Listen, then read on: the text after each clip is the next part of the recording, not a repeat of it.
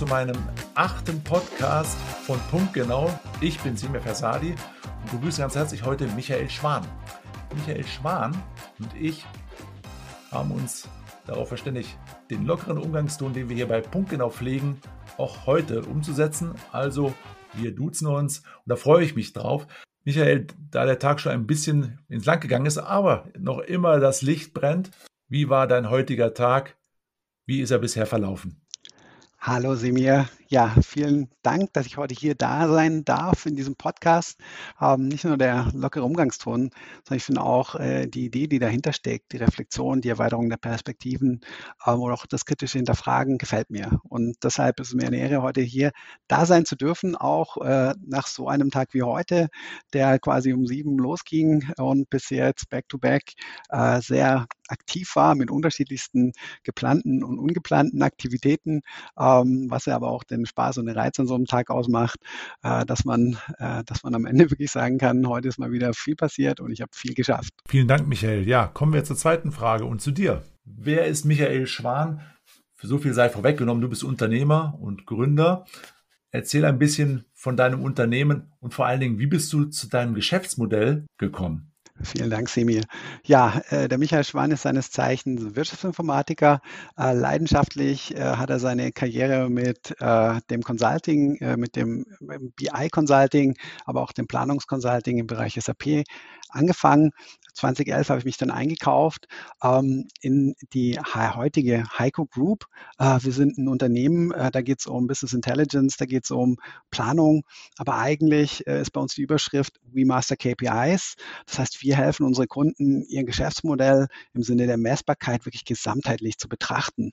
Und ähm, dazu bin ich eigentlich gekommen, wie so äh, ja, der Regen zur Traufe. Äh, ich äh, bin gestartet und wollte eigentlich Anwendungsentwickler werden. Das war mein großer Traum. Computer, damit bin ich groß geworden und äh, habe dann festgestellt, dass ich nicht so, dass ich mich nicht gefordert gefühlt habe und es hat mir nicht so richtig Spaß gemacht. Und da ich in meiner Masterarbeit mich mit BI beschäftigt habe, äh, habe ich mich damals dann beworben und kam zu einem Beratungshaus und, und, und, und, und hatte dann echt spannende, richtig gute Kunden.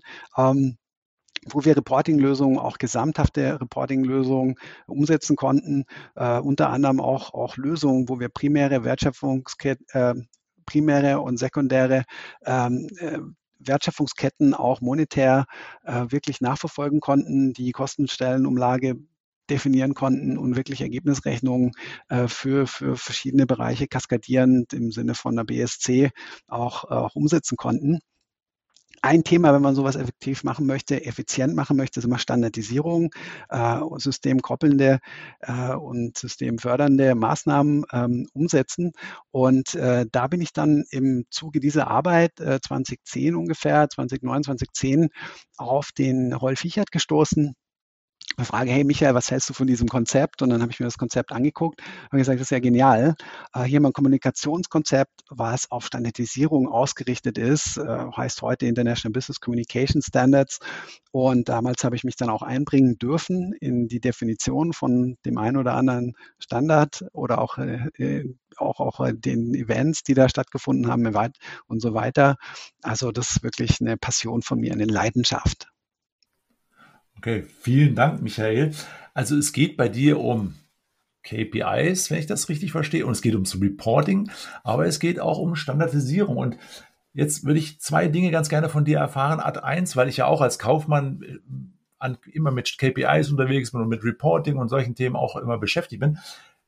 Wie definierst du Reporting? Und A2, was verstehen aus deiner Sicht deine Kunden oder Reporting? Gibt es da vielleicht ein Mismatch oder einen Einklang, würde ich ganz gerne von dir hören. Ja, dem Thema äh, habe ich mich jetzt auch wirklich äh, zwölf Jahre gewidmet und äh, hatte immer hatte immer eine fließende Definition über mein Alter. Heute verstehe ich unter Reporting ähm, das automatische Aufbereiten äh, und Bereitstellen von KPIs, von Informationen auf unterschiedlichsten Medien. Also bei mir ist es nicht auf ein bestimmtes Medium bezogen. Äh, bei unseren Kunden ist es total unterschiedlich. Manche sagen, wir brauchen ein Dashboard äh, und dieses Dashboard muss dann auch ausgedruckt werden und das ist dann immer noch ein Dashboard. Manche sagen, okay, äh, ich habe äh, ein Berichtswesen und meinen damit alles. Manche sagen, äh, ich habe ein Dashboard und habe nur eine Applikation. Äh, manche sagen, ich habe ein Dashboard und ich habe eine Applikation, aber diese Applikation unterscheidet sich von anderen Applikationen. Aber ein Dashboard ist halt auf High-Level-Informationen beschränkt äh, und, und da gibt es die unterschiedlichsten Definitionen bei meinem Kunden. Ähm, und deshalb ist es ganz wichtig, reinzugehen und erstmal zu verstehen, was braucht der Kunde mit einem beratenden Ansatz, ähm, das dann auch transformieren zu können äh, in der Sprache, aber auch in der Systematik, dass dem auch dann wirklich geholfen ist. Ähm, und, und damit wir als Beratungshaus wirken können, ist das Aufnehmen und Zuhören und auch definieren, was ist der eigentliche Kundenbedarf, zusammen mit dem Kunden an und für sich das Wesentliche. Ja, vielen Dank. Jetzt, da schließt sich aber eine Frage an, Michael. Und zwar einerseits natürlich den Hunger, alles immer im Blick zu haben, auf einer Seite womöglich, und andererseits aber durch deine Standardisierung eine Aggregation herzustellen, wo wir dann alle auch über dasselbe reden. Geht da nicht irgendwie am Ende des Tages doch irgendwas verloren?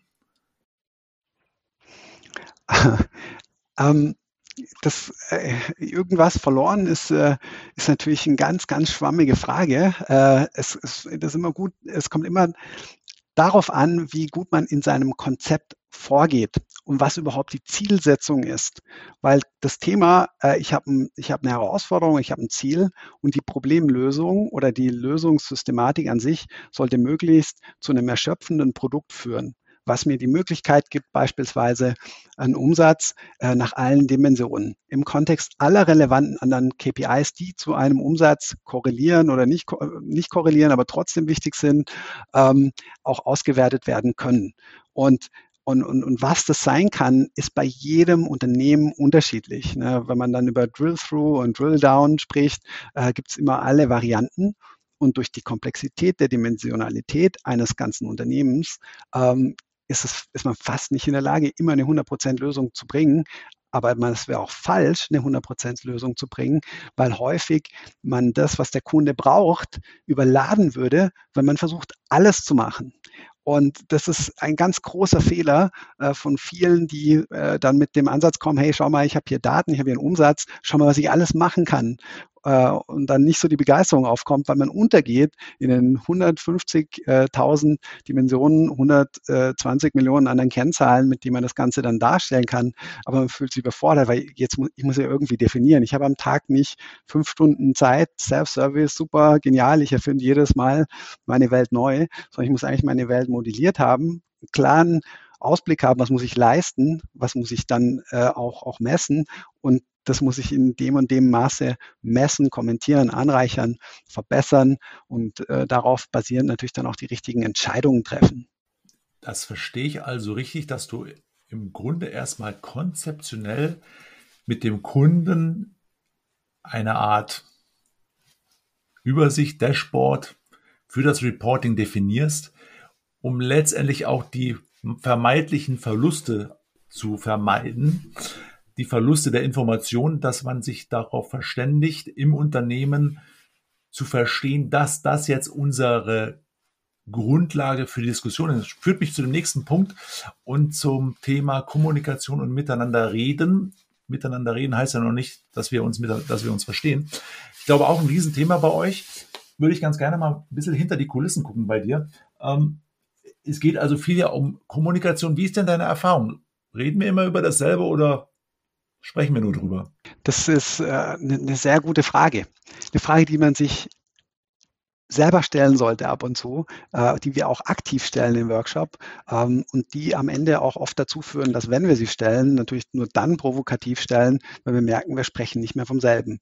Damit wir vom selben sprechen können, muss aber das die, und dafür gibt es eben dieses, dieses Standardisierungskonzept, muss die Chance maximiert werden, dass ich als Mensch die Chance habe, über dasselbe zu sprechen. Als Beispiel, wenn ich sage, hey komm, ähm, ich gehe nachher mit meinem Hund spazieren ähm, und ich spreche da von einem Hund und dann hast du vielleicht einen, einen Hund im Kopf, äh, vielleicht, vielleicht einen Border Collie, vielleicht ähm, einen großen, einen kleinen Hund. Äh, einer denkt, hier, der Michael ist eh nicht sportlich, der geht vielleicht mit seinem Dackel auf die Straße, keine Ahnung. Ja, wenn ich von einem, allein von einem Hund spreche, wird schwierig. Nun, und, und, und, und, und das ist vielleicht ein banales Beispiel, aber wenn ich von Umsatz spreche, dann ist es nicht viel besser, weil ne, von welchem Umsatz spreche ich, mit welchem Zeitbezug, in welcher Dimensionalität spreche ich vom Gesamtumsatz, wie bringe ich das auf den Dashboard, mit wie vielen Stellen, mit welcher Granularität, zu welcher Währung? Äh, und, und, und, und, und. Da gibt es ganz, ganz viele Definitionsmöglichkeiten. Und der Standard, der International Business Communication Standard hilft eigentlich, die Grammatik zu definieren. So wie wir den deutschen Satzbau, die deutsche Sprache nutzen, die wir gelernt haben, ähm, hilft dieser Standard uns dann quasi auf den Elementen so ein Dashboard aufzubauen, besser zu verstehen. Das erinnert mich so ein bisschen an die Schule und auch an das Sprachenlernen, ja, Deutsch oder Englisch, Französisch, Spanisch, wie auch immer. Und wenn ich die Grammatik kann, mit deiner Hilfe, kann ich auch kommunizieren. Und dann findet auch Kommunikation statt dann findet sie statt, hoffentlich. Also das ganze Information Design ist darauf ausgelegt, dass man über ein Ziel spricht. Ein Dashboard muss ein Ziel verfolgen, ansonsten kann ich nicht sagen, ob es erfolgreich kommuniziert oder nicht. Ähm, Kommunikation äh, ist ja was, was, äh, was aktiv oder passiv stattfindet. Äh, die passiert auch, wenn sie nicht passiert. Das ist ja immer, das, das ist ja die, die Tragik daran, äh, dass, dass wenn ich nicht aktiv kommuniziere, dass sich die Leute ihre eigene Meinung bilden äh, und dann ja trotzdem quasi äh, irgendeine Realität entsteht, die ich aber nicht wirklich beeinflusse oder die falsch beeinflusst ist. Und deshalb äh, ist da zielgerichtet und aussagekräftig zu kommunizieren ein super wichtig, Semir. Stell, stell dir einfach mal vor, du hast die Wahl zwischen ähm, einer, der sich gefragt hat, äh, dieses, was, was soll ich mit diesem Dashboard machen, und einem, der gesagt hat, hey, guck mal, ich habe hier einfach mal die Datensätze äh, in der Granularität hochgeladen. Welches Dashboard würdest du lieber angucken?